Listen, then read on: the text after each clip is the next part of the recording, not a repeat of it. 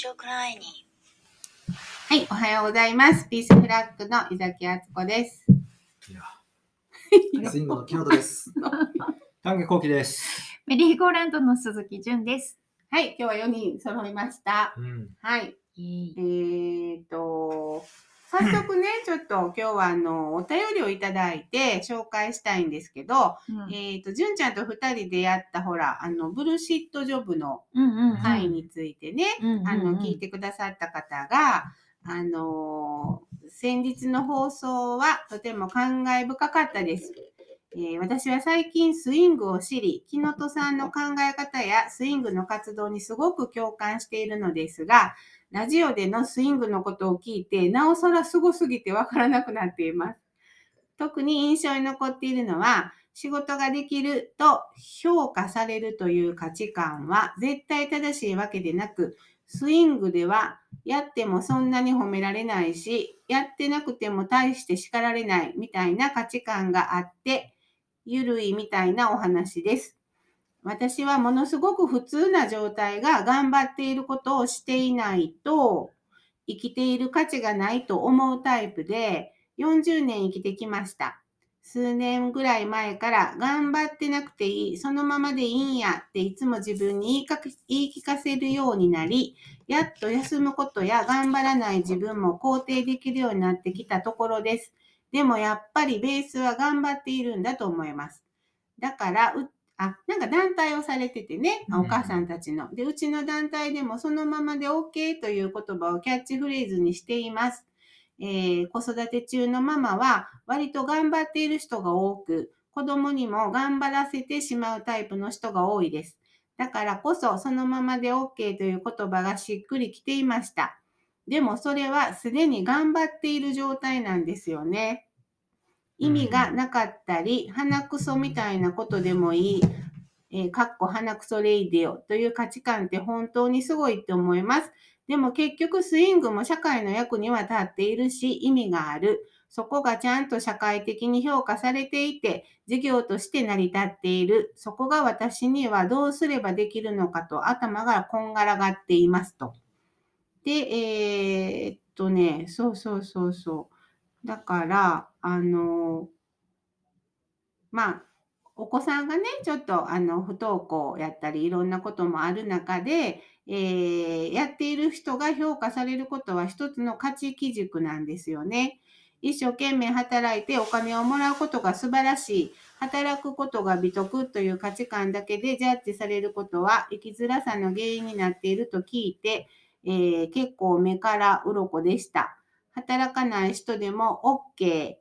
えーかっこ障害者で経済的生産性が低くても OK みたいな価値観ってあったらいいなと思うんですが、息子の将来にやっぱりどこか心配で、どうやって食べていくんやろうと思っちゃいます。えーその中で、えー新しいまともじゃない価値観を尊重していきたい。でも難しい。そんな感じで思いました。えーと、世の中に頑張らなくってそのままでいいんやで、好きなことだけやろう。できる人がやりたいことをやってたらみんなの役にも立つし、みんな幸せになれるんやでという価値観のある世界観を作りたくて日々奮闘していますが、えーなかなか社会には受け入れられにくいような感触を感じています。それは私が社会からの評価を求めてしまっているからなのかもしれません。えー自分自身も世の中も仕事ができる、頑張っている人が評価される価値軸で生きていることに気づき、なんともそれが切ないな、どうすればいいんやろうと頭を抱えてしまいました。また次回も楽しみにしています。ね、ありがとうございます。えっと、木野さんはね、うんお知り合いの方かなと思うんですけど、そうですね。リアルで会ったことはないんですけどね、確かうんうんうん。私がまあ、あの、勝手にあの時スイングのね、キムさんいいんだから、私の、うん。私のスイング感っていうか、私はこんなんなんやんか、いう話をしてて、どう、どうですか？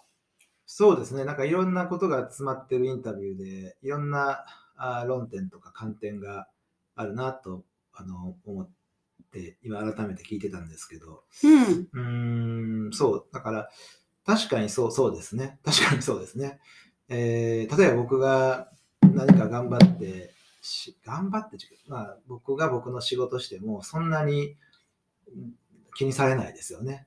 うん。うん、で誰か他の人の場合もそうですね。うん。気にされないあ気にされないっていうか、まあ、過剰に褒め褒め過剰に何かそれが持ち上げられたりしないっていう感じがあります。うん。うーでもその何かをおした人にはやったねと。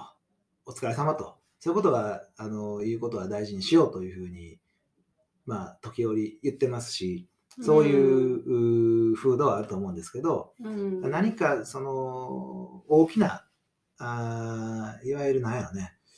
たお金お金に向かってお金に向かってお金基準で大きなこととかうんあーいわゆるこう社会的評価といわれるものの大き大小によって、えーその声がうん大きくなったりすることは、あーあんまりないし、うんあってもすぐ消えるっていう感じですよね。あすごいなぁで終わるっていうか、一瞬で消えるみたいな。あ、そうかそうかと。うちもそうよ。あそううん。すっごい頑張ってて、私がね、うん。すごい頑張ってるけど、朝子何も褒めてくれへん。から、うん。うん。ちょっと私むっちゃ頑張ってん。ねん。けど、とか、褒めてよとか言うと、ああ、頑張ってますね、とか言ってくれる。それはね、あのー言いますね。あのーさん。の顔あいやいやいや、えうん。そん。なん。僕も言います。あの、この間フリーペーパー作って、うん。まあ一生懸命やって、うん。えー自分としてもすごい、まあそれこそ世間の評価はともかく、うん。自分として、えーうんすごいうんいいものができたと思ったんで、思ったわけです。うん。で、だけど、それできて、スイングに届いてから、うん。2日間、うん。スイングを誰からもうん。何も言ってもらえへんかったんですよ。わかる？わかる？わかで、それはひどいと思って、俺ひどいと思ってひどいんじゃないかと思って、るうん。足元が一番大事じゃうん。ないですか。うん。うんで、その足元でやってきたはずやのに、うん。何の声もなかったから、うん。で、どうしたん？どうしたん？次の日、行かへんかったかな、スイング。ええ子供私はあのメメールで感想を送ったんやけど、そう、伊崎さんがくれたな。あの面白かったっつって、でそれ誰かに言ったんですか？言いました。うーん。はい。それ、ですねたことも気づいてもらえへんの違うん？すねったって自分は気づいてなかった、その時は。あ自分で気づいてほんまにあいつらが悪いと思った。一緒にやってきたのに。うん、わかるわかる。それもわかるけど。ろくでなしどもって思っちゃったんですよ。でも、権力者だから、はい。うんあの木本さんがね。木本さんが。うん。はい。その木本さんが褒めるっていうのは、はい。あの、あるんだけど、褒められたいっていうはい。ところで、お前ら褒めろみたいなことになると、えー？褒めろじゃない。褒褒めてほしいとは言うてないです。うん。でも、頑張ってやってきたの、頑張る、もう頑張るもこれ表現難しいですけど、でもとにかく頑張ったんですよ。みんなで頑張ったんじゃなくいて、やいや、もちろんそうです。。うんいや、それはだから制作チームというものがあってですね、あの、等しくです。ううんん制作チームに対して何が、何もない、何もななないのはなんでだっていうのをすごい悲しく思ったっていう。ううんんそれはじゃあその後話をしてなんかこう折り合いがついたんですか？つきました。あの、うんつくというか、あの、あ、自分がすねったんやなってことにも気づけたし、うん。一日休んだら。うんあーね、あと、そういうこと言ったら、その声かけてくれる人も出てきたんで、言わせてしまった。言わせてしまったですかね。うん言わせてしまった。いやじゃあ言わせて、言わせでも、てしまった。でも、でも、あの、そういうのって言葉にしてほしいとかって、うん例えば家族でだってうんさ、そうそうそう。ちょっとあんあんたらさ、いただきますも言わんってご飯食べてるけど、誰が作ったん？とかさ、うんお茶碗いつも誰が洗ってると思ってんの？とかさ、うん。たまに言言う言わないと、うん。言うと、はっってなって、うん。ありがとうとか言うようになるやん。だから気づかへんかったっていうのと、うん。言語化するのがうん。ちょっと難しかったとか、うん。そうそれもあれうんですよね。まずねなんかでも、あのーそのこのこの方が言った春フードっていうのはあの、うん。きっとあると思ってて、うん。あのえっ、と誰誰かがすごい。まあ、普通の、普通のっていうか、他に私が行ってる職場やと、まあ、JC はそんなことないかな。でもなんかその、いってると、なんかほら、なんかこう、できるモードの方がいて、あの、で、しかもその、あの、そういうのを作りたがるでしょ？チームリーダーですとかね。そう、そういうのあるんです。うんその、この今日はこの方が。で、でその人に一応指示を仰ぎましょうとかいうのがまた、これだから始まって変なのって なってんやけど、その、ああるんだよ。その、できるモードの人がふあの空気を作っちゃって、こう、もたもたしてたり、間違うと、なんかピリピリしてるっていうのが感じられて、それがすごいしんどくて、で、スイングは、なんか何年勤めてらっしゃろうが、どんだけいろいろやってはろうがないでしょ？うんうんうんないんですよ。それが見事うに。んあの、誰かに指示を出すとか、言わなあかんとかいうのが多分ない。指示か。うん、まあ私だけがそう、私がほら、いやまあ、うんでもみんなにとって居心地のいい空間になってるってことですよね。それが。なんかそういう、いやだから居心地のいい空間にしようという、うーこう共通認識は、あのあると思うんですね。うんそれがだから、その子供の理解ができる人は、そういうことがしやすいじゃないですか、比較的。うんでも子供の理解がしやすいからといって、分かった気でいるからといって、それができるとも限らないでしょ、実は。ことが分かった。じゃあ自分がそのことを腑に落としてる、うん。えー行動に移せるとかってまた別じゃないですか。うんうんだから言葉も分からへん人も行さんいるから、うん、そういう人らも含めて、そういう風土は、あの、ある気がするんですよね。うん。うん。うん。でそこがすごく多分、うん。えっと、あの、これからそういう場を作ろうって思ってはるときに、はい。きっと気にならはるところというか、どうしてはるんやろうっていうのは、まあ簡単にはいかへんと、説明できへんことやと思うんやけど、まあたくさんの人が、だって30人からの人がいる中で、それがああのあんまり崩れずにずっとまああるっていうのは、やっぱりあの、そこがみんな知りたいんやろなと思まあ結論、結論というかね、その究極的には、あーやっぱり自自分が自分でいることですよね。えーでその自分っていうのは、あーそもそも人それぞれ、まあ、色があるじゃないですか。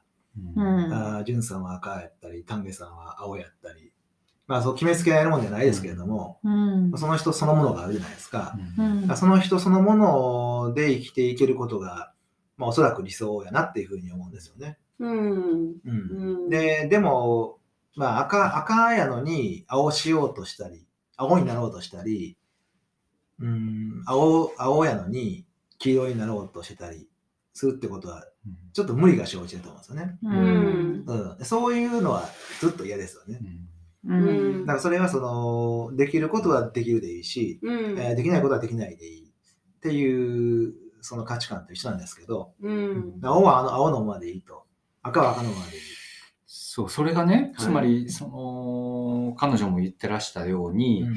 えっと、社会の側がそうなっていれば、うん。その全然不安がないんやけど、それでいいやと思えるんだけど、実は違うじゃんって。そうそうなんですよ。だかうん。ら、例えば子供のことを心配するのでも、じゃあ学校卒業したら、ものすごくその、ある意味食っていけるかどうかの、その、えっと、競争社会の中に、うん。わーっとこう波に揉まれるだろうと。うん、で、えっと、今考えている、わ、僕は僕のままでいいんだっていうふうに思える状況でそのまま生きていける社会がそこにあるかっていうと、となんか遠い気がするんですよ、まだまだ。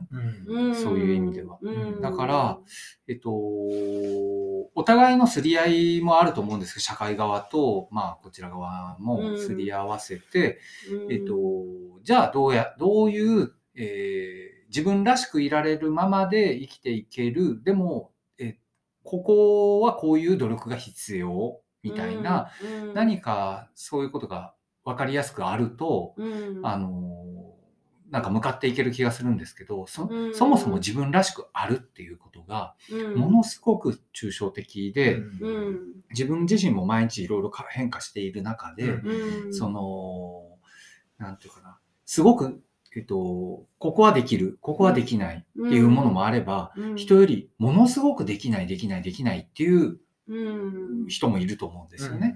うん、でも、最低限お前ここまではできないと生きていけい。ないぞみたいなそういう脅しっていうか、社会側からの圧力は結構あると思うんですよ。うんなんかうん就職するにしても何にしてうんも。うんあうんだからそういう、そういう社会側の圧力とうん一切切り離してるとこありますね。スイングは。うんうんそっちに合わせると、お今言ったようなことは、そう、確かに、うん。あの、叶えにくくなるんですようね。ん。うん。うん。だからそっちは別に見ないふりしてるわけじゃなくて、そっち、だから社会と分けてるつもりもないんですけど、うんうんスイングも社会であって、うん。社会とのバランスの中にあるとは思ってるんですけど、うん。えっと、そう、そういう、谷さんが言わはるような、でもそれがおそらく社会の、えーど真ん中の価値観、うん。じゃないですか。うん。価値観である要求じゃないですか。そっちにこう、騙されへんというかね、うん。あのー足を捉えてたまるかと。だから多分この方もすごい揺れてはると思うんですよね。そそう、そうやって騙されへんって思うところと、うん。いやでも現実はこうやからと。で、あと子供のことをやっぱすごい心配されて、うん。そのお母さんたちそういう話も多分すごいされてると思うんで、うん。で、だからスイングも現実なんですよね。うん、そうそう。うんほんでねうん、私、あの、たまに、あの、スイングのメンバーの人とバスで会ったり、はいはい。道で会ったりすると、あの、スイングの中にいるときと少し緊張感が違うのね。うんうんあの、なんとかじゃーんとかって言っても、あの、あ、どうも、みたいな、なんかこう、なんか緊張してるんやなって思うの。なんかその、行き帰りとか、そのお買い物の時とかは多分みんなすごい緊張していて、それは社会でしょ？だけど、スイングに帰ってきたら、ただいまーって、多分ここでは何でも言えるみたいな。あのうん、で、そういう場所が、あの、だから全部が全部そうならなくてもよくて、そういう場所がある。っていうことが大事。と思うだからそういう場所うんがその、たちょっとずつ増えていくこと、社会のその、うんそこ社会の価値観とかって目に見えないもんじゃないですか。うん何かしらあるのはわかるけど、でもそのおやっぱり実態っておぼろげうんだし、うん何からどう手つけたらいいかわからへんっていう状況だと思うんですよ。よね。だからそういうのはこう意識することは大事やけれども、うんそれはそれとして自分たちはこういうことを大事にしていこうという場を作っていくというか、うんうん自分たち、うんまあ、そこをまあ閉じちゃったらダメなんですよね。いや、わかります。はいそれを作りながらやっぱり伝えていくっていうことをすると、うん、同じじゃなくても、お同じ場所って絶対できないですから、うんそういう場所が増えていけばいいなってそれは思ってますし、うん。まあ、現に増えていってるっていうその感覚もあるんですけどね。ちょっとずつそういう場所が増えていってるっていううん感覚はうん。ありますけどね。なんか学校がね、何のために、なんで小さいすごい今なんか急にひそひそ声がが学校がなんなんかもしひ何のために必要もういらんのちゃうのとかって思った時に家庭環境って本当にもう星の数ほど違うじゃないですか。うんで、ある時期から学校にもし行くメリットがあるとしたら、学校がそういう場になるべきなんやなと思うの。うんうん、お家とか、あの、いろんなその環境が違っても、学校に来たら、安心してご飯食べれて、まあね。全くこう緊張感なく入れて、誰かに相談ができるっていう、そういう、だからその競争させるんではなくて、あの、それはでもすみません。でも,、でもそれは学校がそうなれば家庭も変わるじゃないですか。家庭も、あ、そうね、ゆくゆくは。家庭と学校ってすごい相互関係が強いでしょきっと。うん。そうです。ね。そううですうんその、あ、そうそう、うん。そう、だからそういう学校を作るためには社会が変わらなあかんだけど、多分、あの全体的に。僕はでもそそう学校が変わらなあかんとかもう最近思ってないですね。だからもう学校を諦めてるので、うーん、学校に期待しすぎてる気はする。う学校,、学校ではない場所。学校では何にない何か、ただ子供にとってはさ、ええ学校で過ごす時間ってものすごく長いんですよ。うん。だから、うん。あとは学校に行かないっていう選択肢ではい。違う部分をうん、選択するしかない。うん。でもまあうん大多数の子は学校行くわけですよね、うん。やっぱり。だからうん。学校が変わってくれるのが早いとは思うんですけど、そのいや変わり始めてるそれはすごい目に見えないスピードかわかんないですけどつまりその学校に行ける子が行ってるじゃないですか。うんうん、学校は行かなあかん場所じゃなくって、すでに行ける子しか行けない場所になってるんですよ。うんもうとっくに。そうね。はいうん。学校は行かなあかん場所じゃなくて、行ける子が行ってる、行ける子が行ってる場所。うんい今の学校がはね。い。だから、うん。まあ比較的その学校に会う子が行ってるっていう。でも、さ、やっぱり親がね、うんその学校に行きたくないっていう子供が言った時に、はい。じゃあそういう選択肢もあんたにもあるんやでっていう親と、うんうんうん。何言ってんねん、絶対行かなあかんやろって言って、もう引っ張ってでも連れていく、その親によるじゃん。うん一番近くに、その子の一番近くにいる大人の価値観。うんそうねによるから、うん。あのーまあ昔ほど学校に行かないっていうことが絶対にダメじゃないのかもしれないけれど、うん。やっぱり相変わらずなんじゃないかなまあでも時間はかかるけれども、あのーそういう親じゃなくてもね、その、やっぱりみんな、あーこう、こうなんていうのかな、こうか関係し合い、影響し合い生きてるわけなんで、うん。だから、すんごいもそう思い込んでる親御さんがいてもね、周りにそうじゃない人が増えてきたら変わっていくかもしれない変わっていくと思うんですよ。徐々にね。そうそう。まあ、今回、そうですね。うん。その子供がその例えばまあ学校に行きたくない苦しいっていうことでうん。例えば行かないっていうふうにしたとしでうん。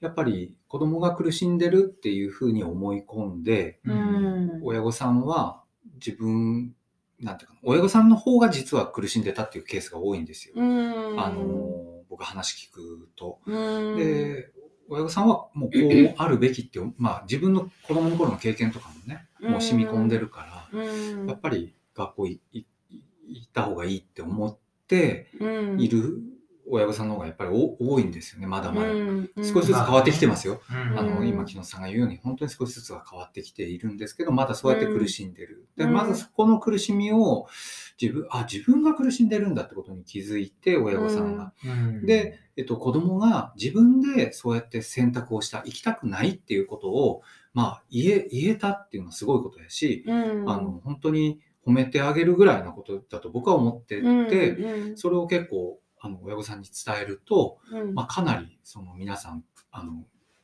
こうびっくりされるというかあのあ気がつきませんでしたっていうことでその、うん。そ れからあの変わっていかはるんですけど、成長するのが子供で、えー育てるのが親や親大人っていうふうにこう勘違いしてる人が多いと思そううんですよね。そうそうそうそう。うんねうん。成長、うん。成長かどうかわわからへんけど変わり続けるもんですしね、うん。大人大人だと大人もね。大人も当たり前に、うん。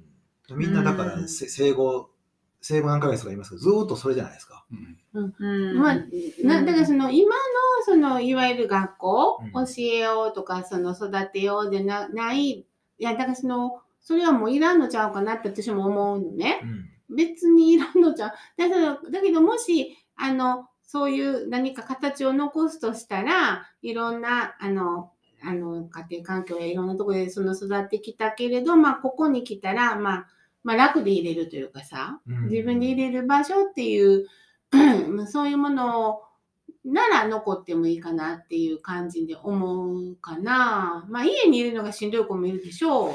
僕はねがあの学校側に提案としては、うんあの言いたいのは、うんあのいわゆる学校と家庭の中間地点みたいな部屋を作ってほしいって思ってるんですよ。保健室みたいな。保健室みたいな。うん。それあのを大きくしよそうそれの大きい版。うんそうでうん教室一部屋うん要はそのプレあの学校に行く直前のなんていうかプレルルームみたいな、うん。そういうのがあってうん。ちょっと教室には行けへんけど、うん。そこでうん。チャイムも何も関係なくのんびりちょっとして自分の心が落ち着いて行けるようになったら行く行く行っていいよっていう、なんていうかなもう少しその学校の中での自由の幅を大きく持ったスペースを作ってほしい。うんでこれはねなんか僕ギャあのギャラリーに対しても博物館に対してもみんな思っててう。うん公共のスペースの中で役割っていうのをつつけすぎだと思ってるんですよ。うんでてであの表現のあの不自由展のねあの愛知トレーナーレの時も、ああやってちょバーンって入ってっていうことだけじゃなくてあの愛知トレーナーレの展示ですごく良かったのはその後対話スペースっていうのがあったんですよ、うん。実は。うん。で、僕、それの拡大版ってもっと必要なんじゃないかなと思って、展覧会見て、その芸術が人の心までね、うん。やっぱ、り左右してしまうあのものだとするするならば、非常に傷ついたり、もやもやしたりするものじゃないですか。うん、で、ひ傷ついたり、もやもやした瞬間に、誰か人と相談して話せるっていう、そういうスペースが隣にあったりとか、うん。そういうことで、なんかいろんな物事が、要はクッションですよね。うん、うん。あのそういう、僕らの学校の子、まあ今もそうイメージ言ったら保健室とか、うん。あー図書室みたいなところ、うん。ほんまにそういう場所だったんですよね。うんそういう、そうやね。そうやね。だから年体がそんな感じでいいんちゃうかと思うんだけど、そうそう、逆転したらもう。逆転してね、うん。で、勉強したい子はこの部屋そうでそうそうそう。勉強し言って、うん。あの、そ、そんなんでいいんちゃうんかなーってずーっと思ってて、まあ、なかなかね、一足飛びには、え学校の話になっちゃったな。保健室って、保健室っていう名前の学校を作りましょうか。いいですね。うん今回まあ、何々何々調律保健室。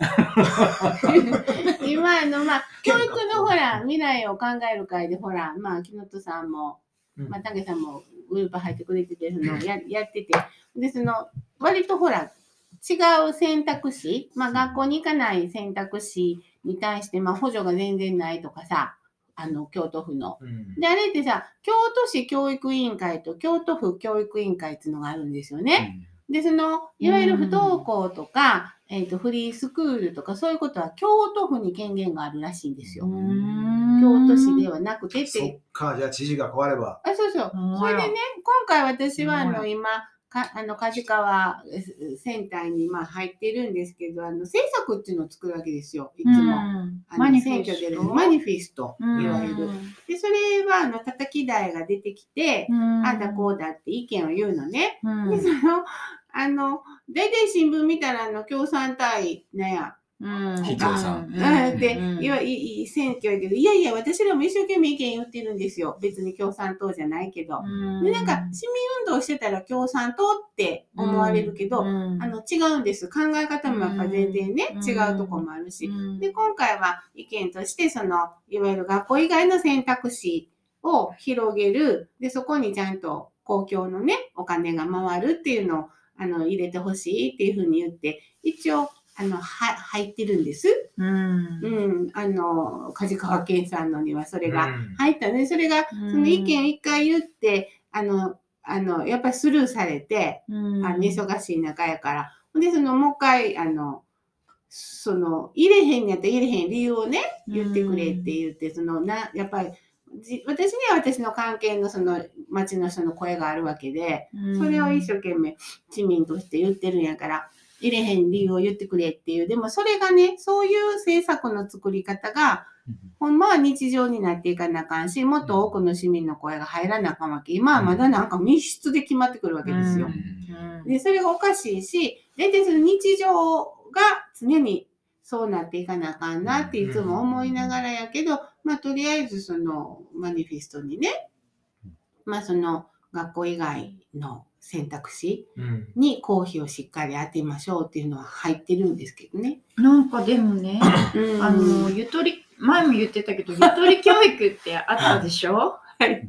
で、結局さ、うん学校が変わっても、その後に、うん。あの、受け止めるね、うん。社会が変わらないと、学校変わって、なんていうかこう、子供たちが自分のしっかりした。意思を持ってね、大人にバンバン考えてることを言ってね、うんっていう風になっちゃって、で、その子供たちが社会人になって企業に入ってね、社長、なんやらかんやらすじゃないですかとか言ったら、お前はアホかとか言われて、なんか終わりみたいなことだと思うんですよ。今のブになっちゃうね。うん、今のままやったらね。だから、ボトムアップで変わっていくことは大事だけれど、結局全部が変わらないとさ、うん。そうな。そういうじ、うんせっかくね、したものが生かされないというか、うん。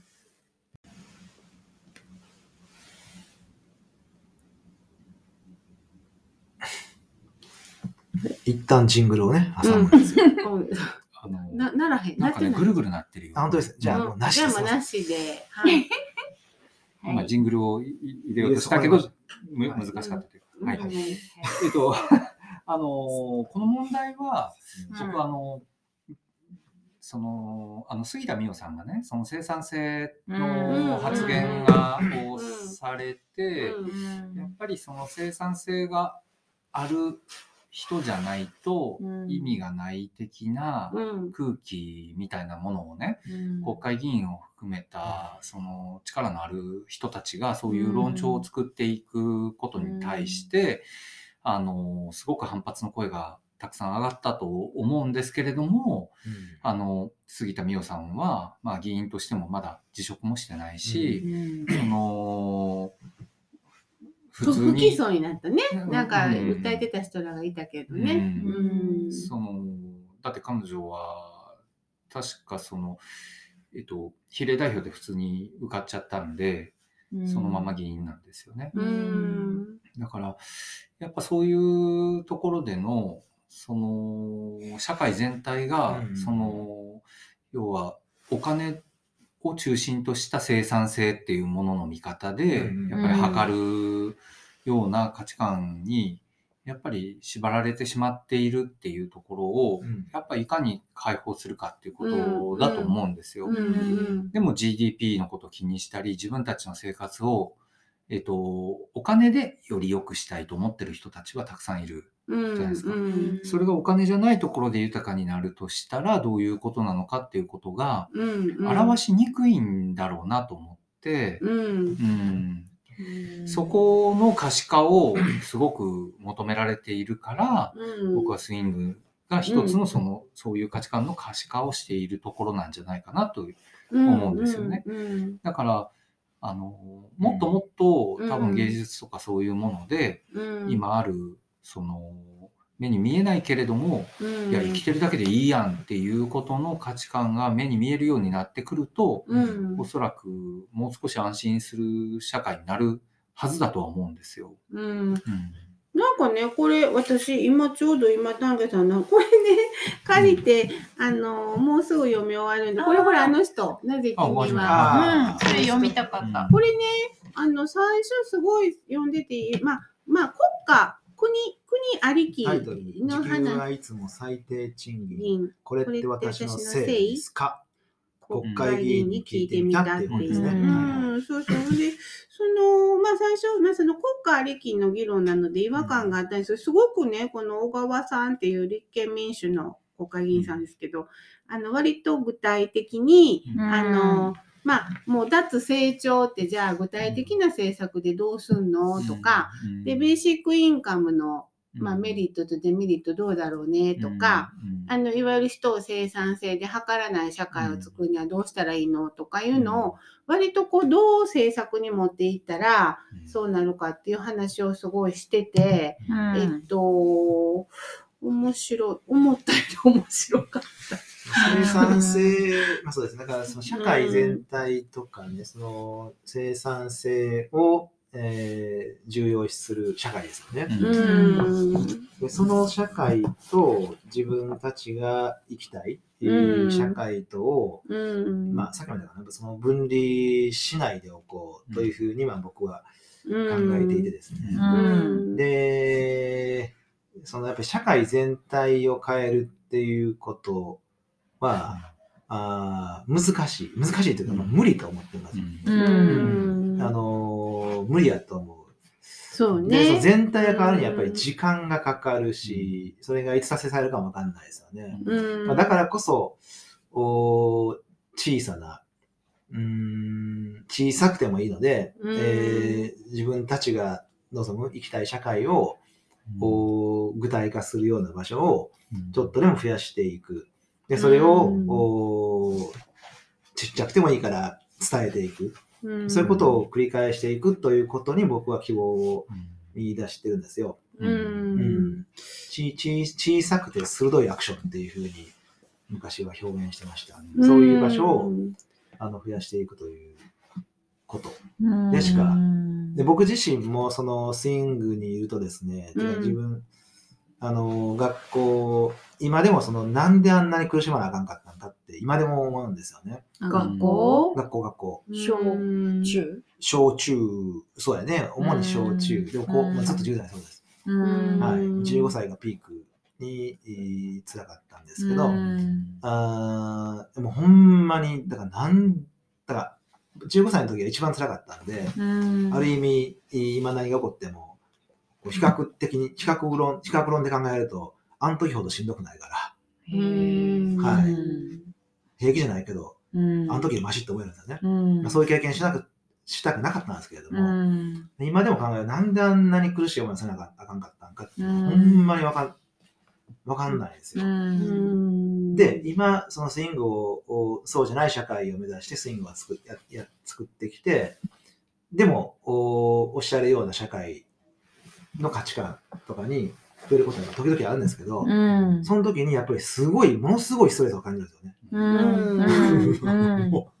そうそうそうよね。そう、ものすごいうストレスをわ。感じます。うん。ものすごいしんどいってはいうね。うん。うん。うん。なんかほら、寝そべり族の話があったじゃない、うん。うん。で、まあ、すごくいい言葉やなと思いつつ、ん。僕も、ある意味寝そべり族だけど、本当に必死に寝そべってるなと思ってて、うんやっぱり簡単に寝そべれないなと思うんですよね。なんか、何もしない、何もしないというか、その、要は生産性の中に入り込むっていうことがどういうことかっていうことで、そのその恐ろしさに気づいた人たちが、その、そうじゃななく生きようっていうのが寝そべり族のような気がするんですよね。うん。だただ単にぐうたらしてるってことじゃなくて、うん。そのだからなんか、あの。僕もたまにその、なんとかな、うん、やっぱ、うんそれ、そんなんで生きてけんの？って、まあ生きてけない部分もた多々あるんですけど、うん。あの、でも、うん、自分的には一生懸命その社会拡張を目指してるっていうか、今の社会の形じゃない形ができたらいいなということを目指して、一生懸命寝そべってるっていう、そういう感じなんですよね。その引きこもりの人なんてもね、あ、のそう、絶対そうやと思う。つ常にそんなんで生きていけるかって言われ続けて、ん。まあ言うたらそのうん。望んでないからかもわかんないですけれども、言われ続けて何十年ですよ。で、何、何が証明されたかというと、現に生き続けてられてるんですよね。そう。多くの人が。うん。いや、いろんな問題問題って言われてますけれどもね、うん問題ますます大きくなっていると言われてるけれども、でも現に生き生き続けられてるっていうことが証明され続けて、うん続けられてるんですよね。で結局そのあの今今聞いててあの思うのはそのやっぱりでもとはいうものの社会に出たら生きていけんの大変やんか、社会が変わってへんやんかっていうのがうん。やっぱりそのあのせ政治、まあ、いわゆるだから個人にが解消ないんじゃなくて政治に解消がないってさよく、うん。ほんまに梶川さん言ってはるけど、うん。あの、まあ、こ私もね、その税金のこととか本当にもっと勉強しなあかんなと思ったのは、あのー要するに、大体ほら、なんか知らんけど、勉強頑張って、いい大学入って、いい会社に入ってっていうのは、その終身雇用制っていうのが、あの、あって、まあ、あの、会社が福利厚生を請け負ってくれると。国じゃなくて。国は本当にもうビビたる年金、国民年金とかもまあ、手取り5万いかへんぐらいやと思うんだけど、だからその会社に入ってないと老後が不安なわけですよ、みんな。うん。ね、で病気になった時大変っていうね、だからその福利厚生を会社に委ねてきて、一方で何したかっていうと、まあこの本にも書いてあるけど、労働組合を潰していって、働く人を孤立して派遣、派遣っていう、その、あの、あれはね、あの、正式ににこうルートたどると法律違反なんやけど、裏技的に持ってきて、竹中平蔵さんがね。で、あの、それが浸透していて、その雇用側からしたら楽やから、で、孤立させられて、で、今の、あの、唯一、その、それでも組織率十何パーセントって書いてた連合も。大企業のうん。あの労働組合の連合体である連合っていうのは、いわゆるその終身雇用が約束された人たちの労働組合なので、本当に苦しい人、バイトとかフ入ってリーないね。ターとか入ってないの。うん。で、その人らの声が届かへん。その人らがえっと、団結して、えっと、政治に訴える力をなくさせられているわけよね。うん。っていうのは大きいと思う。ほんで、この小川さんがね、言ってるのは、ほんで、あともう一個その、例えばさ、家賃高いじゃないですか。ううんんでもうちょっとなんとかならへんお店してても。うんでそれも、あの、今の日本の住宅に対する税制っていうのは、家買った人が減税、私もそうやったわ。10年ぐらい控除を受けれるとかあるんですよね。家買ったり建てた人はうん控除されるんやけど、うん借りたりうん持ち家を維持する人のための、あの、控除がないの。ないそこが一番苦しいやんな。うん。だからその、そうそうそう。だからその、そういう、だからだからその住宅の、その、税制も変えなあかんって言ってたり、うん。なんか、あ、そうか、割とこれ税金を、あの、変えることで、かなり生きやすく、住宅、住むとこなくなる不安とかがなくなったらいいやん。ん。うん、なので、割と具体的な政策が書いてあってね、面白かった。あの全部が全部賛成じゃないよ。うん。まず、あの、だけど脱成長うでん。人口減少してて、もう大きな成長が見込めへんっていう時に、じゃあどうやってみんなが安心して生きていける社会作るの？っていうのは、この人はやっぱりその国がもう一回福利厚生をうん。引き受けなあかんと。うんで、そのためにはでも増税もしなあかんって書いてあるんやけど、あのー住宅に関しては、ほんま雑ですけど、まだ。あのうん雑ですね。だけど、えー、この間、給与規定っていうのがありましてですね。ほはい。それを一生懸命改改正してですね。う。うんあのー要するに一律にしましたね。その、家を借りてる人とか、うん。えーローンを払ってる人とか、うん。払い終わった人はもういいです。そんな人いるか知らんけど。で、その、いわゆるパート、お正職員とフルタイムの人と、うんパートタイムの人と、うん。うん、その辺を全部一律にしましたね。うん一律家賃補助が出るってこと？うん会社から？へえ。まあでもそれも、どう、どうなんかな。まあ、うーん、どうなんかって、まあ、そうそう、まあ、そうそうなんですよ。うんおうち手当もうだからそういう、あの、給与規制の改正とかもすごいもうしんどい仕事なんで、うん。やりたくないんで、うんやりたいけどやりたくないんですよ。だうからん。いいようにしたいけど、しんどいじゃないですうんか。考えるとですよ。うん しんどいだからも。う、せめてもうどっかでふざけられへんかなって、住宅手当をおうち手当って全然思んないですね、大して。でももう一もっと個思い切ればよかった。スイングに行ってて思うのは、だからそのほら、私みたいに週2回しか行かへん人と、ずーっと、ずっとふ、いわゆるフルタイムの人とがあんまり変わんないんです。なんやろ、パートさんとか、バイトさんっていう扱いが、のあ、それ全くないですね。全くない。はいはいない。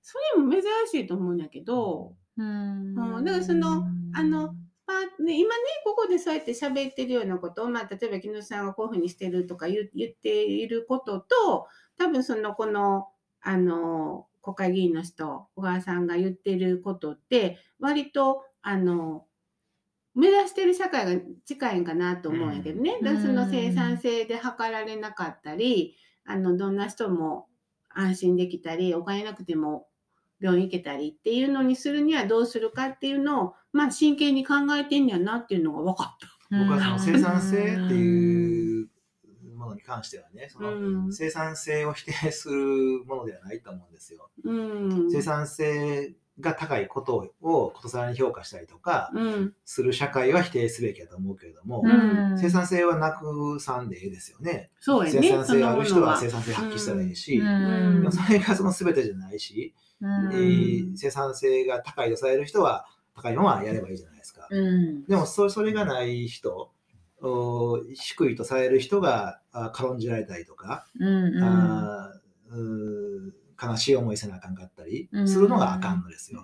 本当そうよ。生産性はな、なくてもいいし、あってもいいんですよ。うんだから生産性があることも否定しなくていい。うんでも今は生産性がないことを否定されてる社会だから、う。うんん、だから、生産性でしか測らないっていうのがうん。なんかまずい気がしてて、それ以外のその定規っていうかね、うんその尺度をたくさん持つことの方がなんかあったらいいなと思うんですけど、本当やね。じゃあ僕なんかは、僕なんかってスイング、僕なんかはですね、その生産性が高いとされる人たちをすごい、ちょっとこう、あの、ありがとうっていう気持ち持ってますよね、実際。うん。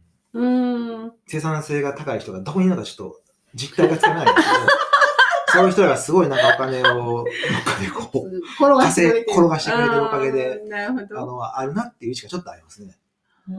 でその実際そういう人に出会った時に、どういう感情を持つかわかんないですそれそうだよね。その、いや、それあれじゃうあの、生産性あろうがなかろうが税金取られるでしょあろうがなかろう。が。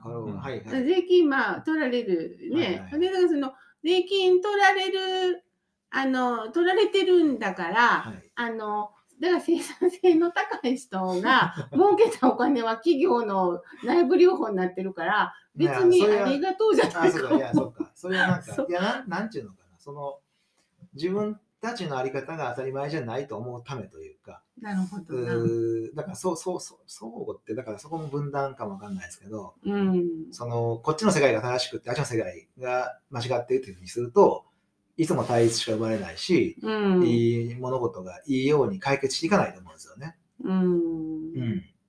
だからそのスイングを支えているのは、あの公公的な、うんまあ、お金、その福祉、社会福祉っていうことに対してね、でその社会福祉っていうのがその国家予算の中でかなりの割合を占めてるわけですけれども、でそれによってあの成り立っているところもあるわけですよね。で、その、だけどその社会全体がだからそうなるなるにはどうしたらいいかっていうのがその多分ベーシックインカムとか、ね。うん、だからその、あのー医療費無料とかね、うん。なんかそういう住宅扶助とかそういうことが具体的になってきたら、えっと、ものすごく頑張らんでよくなるわけでしょ？だからね、やっぱりその、あの消費税が上がった時に、うん。基本的にやっぱりそういうところにお金が使われるんじゃないかという、まあ、期待があったわけですよ。うんうんそういうふうに言ってたしね、うん福祉に回すって言ってたじゃないですか、うん。あの消費税上げる時にさ。うんうん。だけどさ、言ってたっけ言ってたよ、うん言ってたんだよ、あの時。そうだよ。何かを言うとき大抵そう言いますよね。うん。うん。でも、うん。でね。も、そうなってないっていうね。で、その実際ね、福祉の予算は膨れ上がっているようで、うん。なんでって高齢化社会やから、うん。年々膨れ上がっているんですよ。うん。で、うんまあ、あの、要するに法人税が取れ取り切れてないとか、それからあの相続税にメスを入れるとか、うん。まあ、だからそのハレーションが起きること、お金持ってる人から、あまあ、お金持ってる人にとってはとっね。てのね、うん。ハレーションをやり、やらへんからあかんねっていうふうに、まあ、この人は言ってるわけですよ。法人税上げ、あの、あれとか、相続税、それからそうんの退職金という形で、大企業やとさ、うん。2000万とか3000万とか4000万で退職金もらうわけよね。で、それは、あの、この、私もこの本で初めて知ったんやけど、給料でそれを上乗せして現役世代に渡してるとう、ん。所得税率ってすごい高いんだって。うん。だから例えば仮に3000万現役時代に上乗せしてると、1200万ぐらいは税金になるんだって。ところが、退職金は控除がされるので3000万でも20何万とかさ、えー税金。だからその退職金に対する税制改革も必要や。そうやしない京都市長任期満了したら、いやいや、毎回ね意味わからんよね。でその退職金のその制度が、あにメスが入ると、終身雇用制が崩れるやろって言ったはって、で、そうすると、あの、年齢差別、あの要するに新卒とかさ、うんそういう制度が、あの、なくなったら、うん。あの、女の人が産後ね、うん。仕事戻りたいと思ったらさ、今ってよう考えたらひどくて、うん。せっかく頑張って就職したのに子供できたらいっぺん辞めてさ、うん。戻るときもう空いてませんって言われるわけやん。うん。で、それおかしいっていうこととかをまあ書いてあって、うん。まあ、割と具体的で面白かった。うん。だから政治家の人も考えてる人はいるんやなっていう。細かいことはですね、うんようわかんないんですけど、うん。でまたどっから手をつけたらいいかわかんないんですけど、でも少々関連的だと思うんですけれども、うん。あのまあ、スイングの中でもね、うんえーまあ、僕なりに徹底できてないですけど、やっぱり強く意識していることは、あのスイングはええ社会やなと自分でも時々思えるんですけれども、うんその中でやはり、えー今誰がしんどいのか、誰が困ってるのかっていう目線は、あの自分なりに持つようにしてますね。うんそれが自分がスイングしんどいって思う理由かも、理由かもわかんないです。その楽しい人につけるんじゃなくて、しんどい人見つけようとし見つけようとしてるから。そういう目線をいつも持つうん持つようにしてるっていうか、それが大事だと思うので。だからそこをいつも思っとけば、うん。その、うまくいくと思うんですよね。そうんの、具体的に何をするか、どういう制度を作っていくかとか、ううん。んまあもちろん大事やけれども、その根幹にあるのって、だから、うん。制度が大事なんじゃなくて、何を大事にするのかってことが大事じゃないですか。本当、ほんまに、その、社会の中で、自分の目に目に見える世界の中で、誰が困ってるのかっていうう、ん。その人が安心して生きられるためにはどうしたらいいのかっていうことを、すべての礎にしたら、うん、うまくいくと思うんですけどね。うん。いや、ほんまにそうやね。ほんまにそうやねうんで、その、その、そそういう視点で、うんあのでもそういうことで言ってません？政治家の人なんかも。いや、言ってる言ってる。るけど信じられないよ信じられへん。やってないからですよね。うんやってる見えへんからですよ言ねってるだけっていうか、うん。で、その、あの、やっぱりだから、な、何人かは違反にやんなっていうのがまあ分かったわけですよ。うん。あの、私もあの、なんかちょっとうさんくさいなと思って、あの、あんまり、なんかこう、ピロピロ読んでるうちに、ああ、割と面白いなと思って。最低賃金私のせいって、その最低賃金がやっぱり悪いっていう発想なんですか？それ。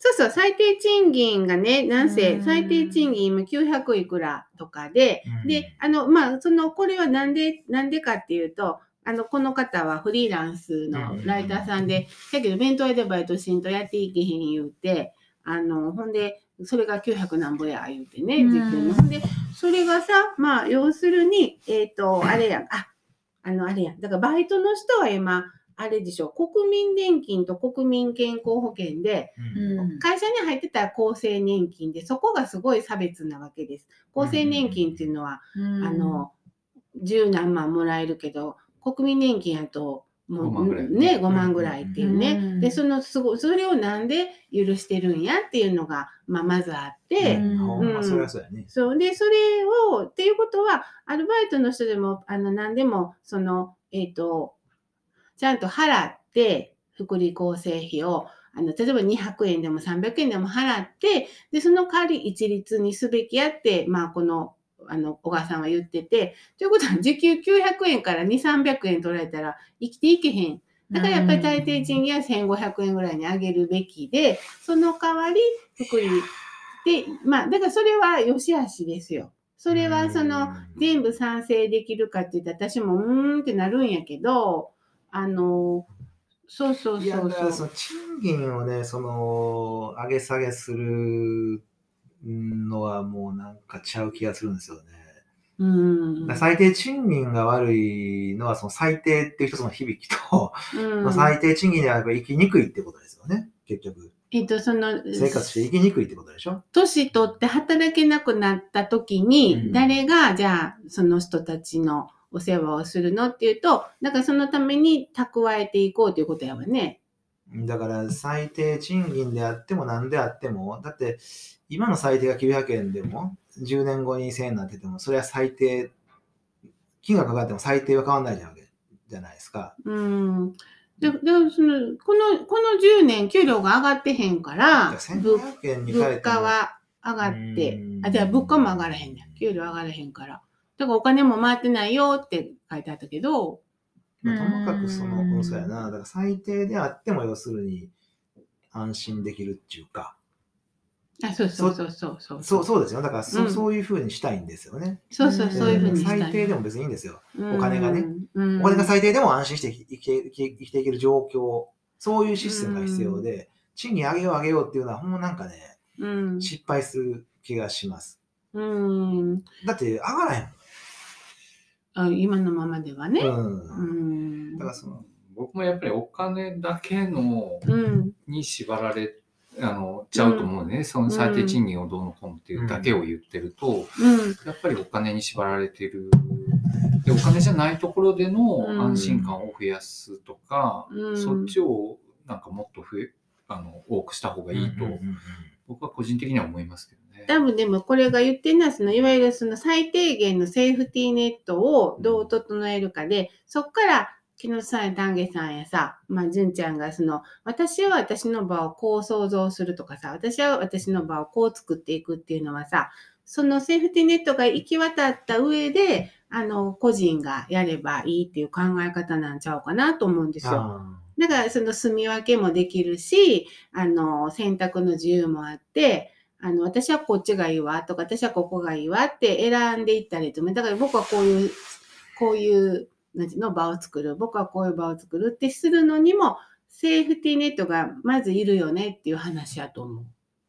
孤立まずっていう順番は関係ないんじゃないですかだからそれは同時進行あ同時進行かもね。うん同時進行やっ。ぱりそのす政治家の政治とか政治家が作るシステムとか、あるいは学校とか、うん学校にのする教育とかにやっぱり期待をしすぎてるんであって、うんうん。うん、なんやろな、その辞書とは言いませんけれども、うん。それはそれで抑止せなあかんに決まってますけれども、んだからそっちばっかり頼る、だから高橋さんが言うとそのリーダーができたってね、そのリーダーが何もかもしてくれるわけじゃないじゃないですか。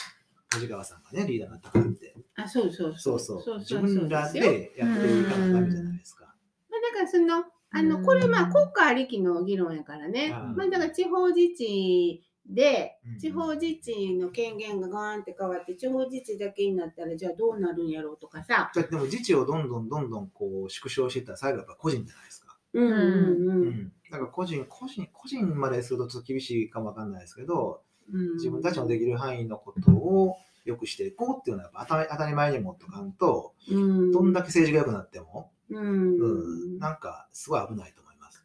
うんで、その、それは、その、だから、あの、全く弱りきってる人たちがもし、たくさんいるとしたらね、うん。アルバイトだけで、えっ、と、もう年金もらえるあてもないわとうんかさ、、あの、このまま一人で年取ったらどうすんやろうとかさ、住むとこもなくなるかなとかさ、そういう、そういう人たちの声が政治に届いてないよねっていうのは事実やと思うんですよ。あそうそうですね。それはそれで。うんそうで、その、それ、そこを、そこで、届く前に諦めるのはもったいないと思う。いや、もちいやでも届いてるけど無視してるわけでしょ、きっと。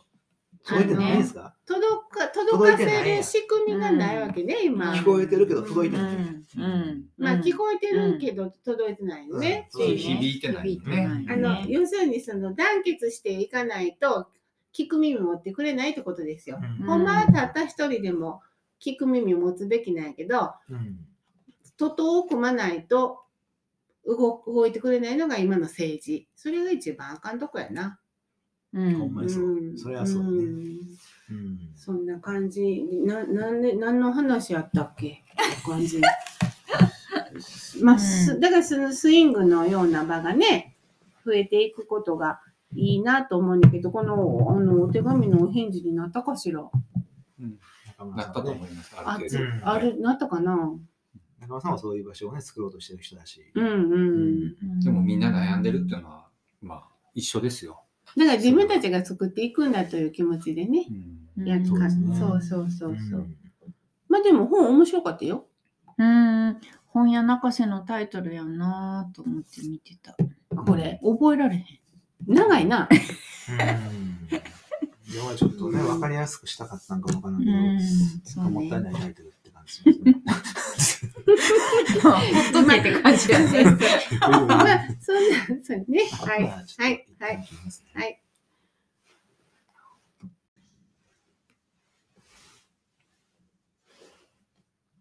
なんでこうなんやろあかんね。ジングルジングルなしでけど、ラジオクラインに、はい。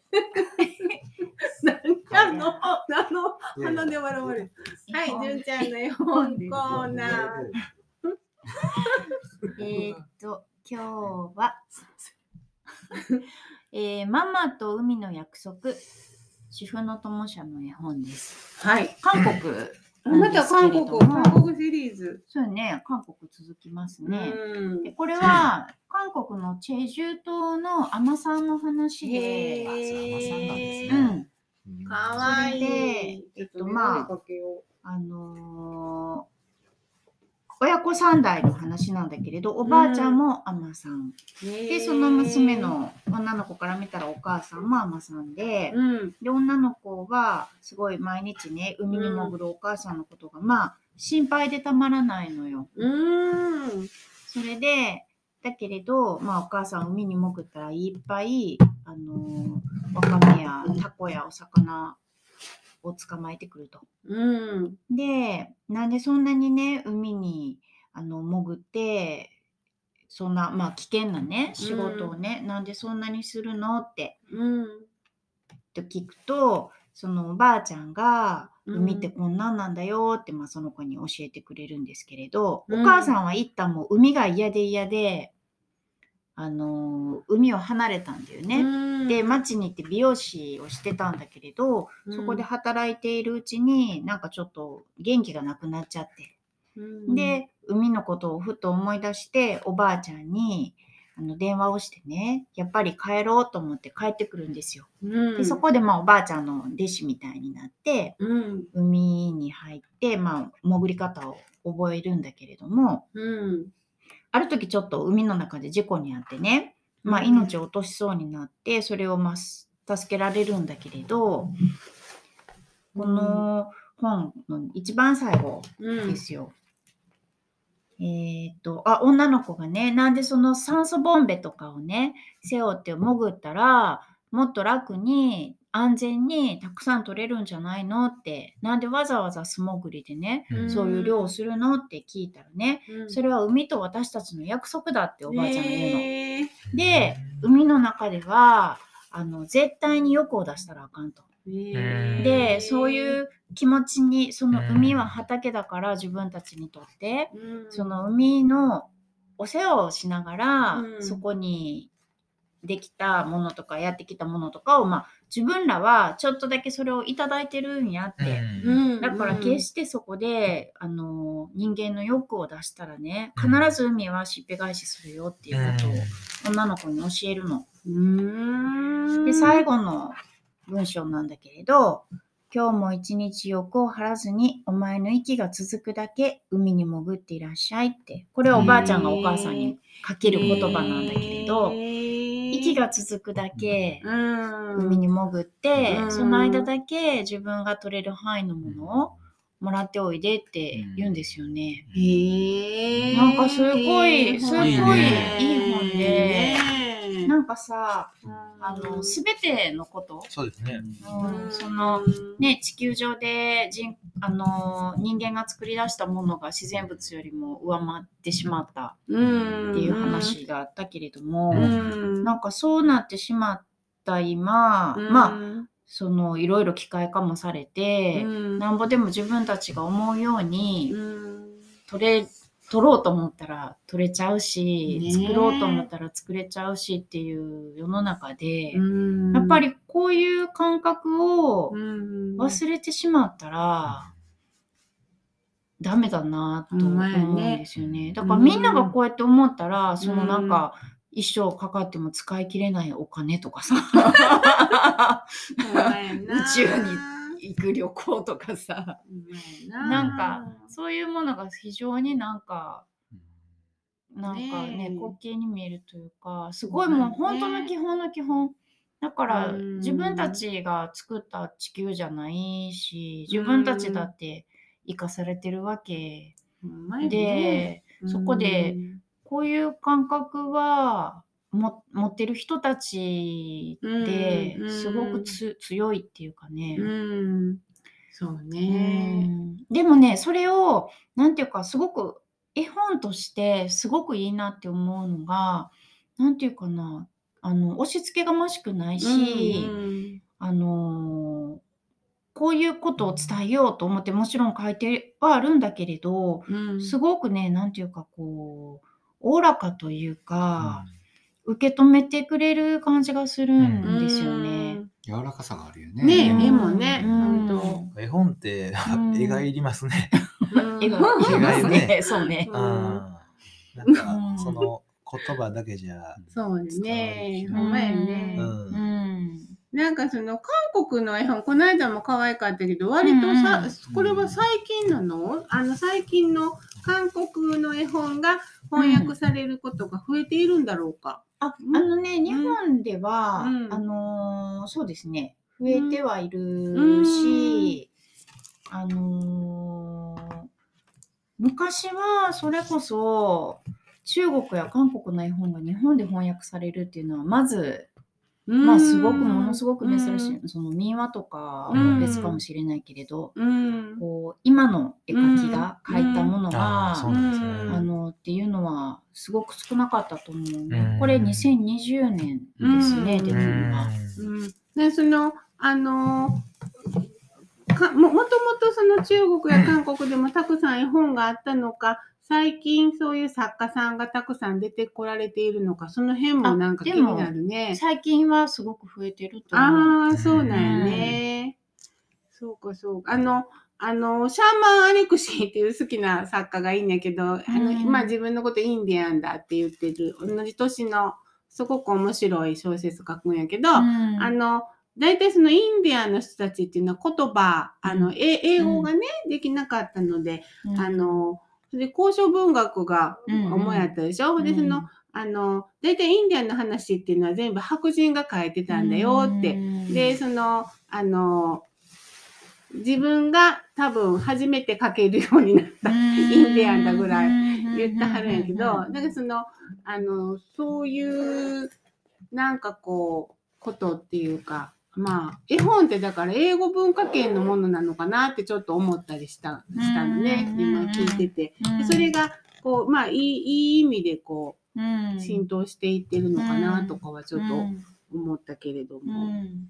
だから内容にね、あのー話を戻すとですね、うん、アマさんはですね、ううんん、そういう、うーまあ、欲を出しすぎたらあかんとかね、うん。えーしっぺ会社必ず帰ってくるとかっていうのを、うん。こう、こう、自分の日々のその身体としてうん、感じられるじゃないですか。ね。で、実際にしっぺ返しがあったこともある、うん。そういう歴史があるからこそ、こう語り継がれてるんだろうし、ううん。ん、でもそうじゃない、うーん、人うん。は、どこでその、セーブしたらいいのか分かりにくいじゃないですか。うん。何をね、その、息がつく限りとかっていうのはすごい分かりやすい、身体のことやから。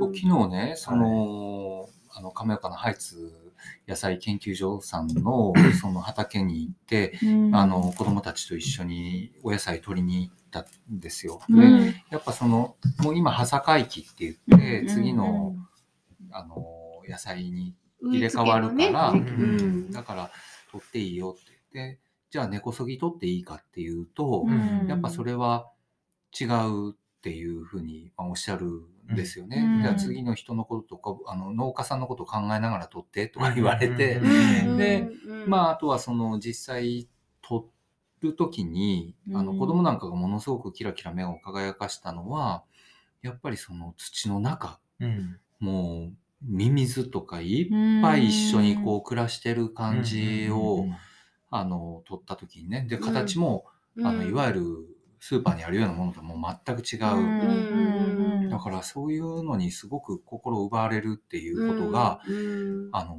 あって、で、子供が、その、どうやったら農家になれるんですかって聞いたんですよ。僕、うん。何も言ってないですよ。でも自分でそうやってうん言ったんですよ。うん。で、そもうそんなこと言ってもらって嬉しいって言って、うん。あの、農家さんは、ああの、元レコード屋さんかなんかなんですよね。うん。でも、どうして僕が農業を始めたかっていうと、誰でもやれるからやって、うん。その人は言ってはったんですよ。うんうん。だからやっぱり土触るとかは、うんひょっとしたら誰にでもできる、うんで、しかもものすごく、あの、いろんなことが学べるうん場なんじゃないかっていう気がしましたうん本当それね。は本当そうですよね。ねえ、だから私も農業、農業は野原でやって、だいぶ変わだいぶ変わったもんね、自分が。そっか。だいぶ変わったあのそれをみんなやったら変わるんじゃないかっていう気がしました。何かが変わる気がする。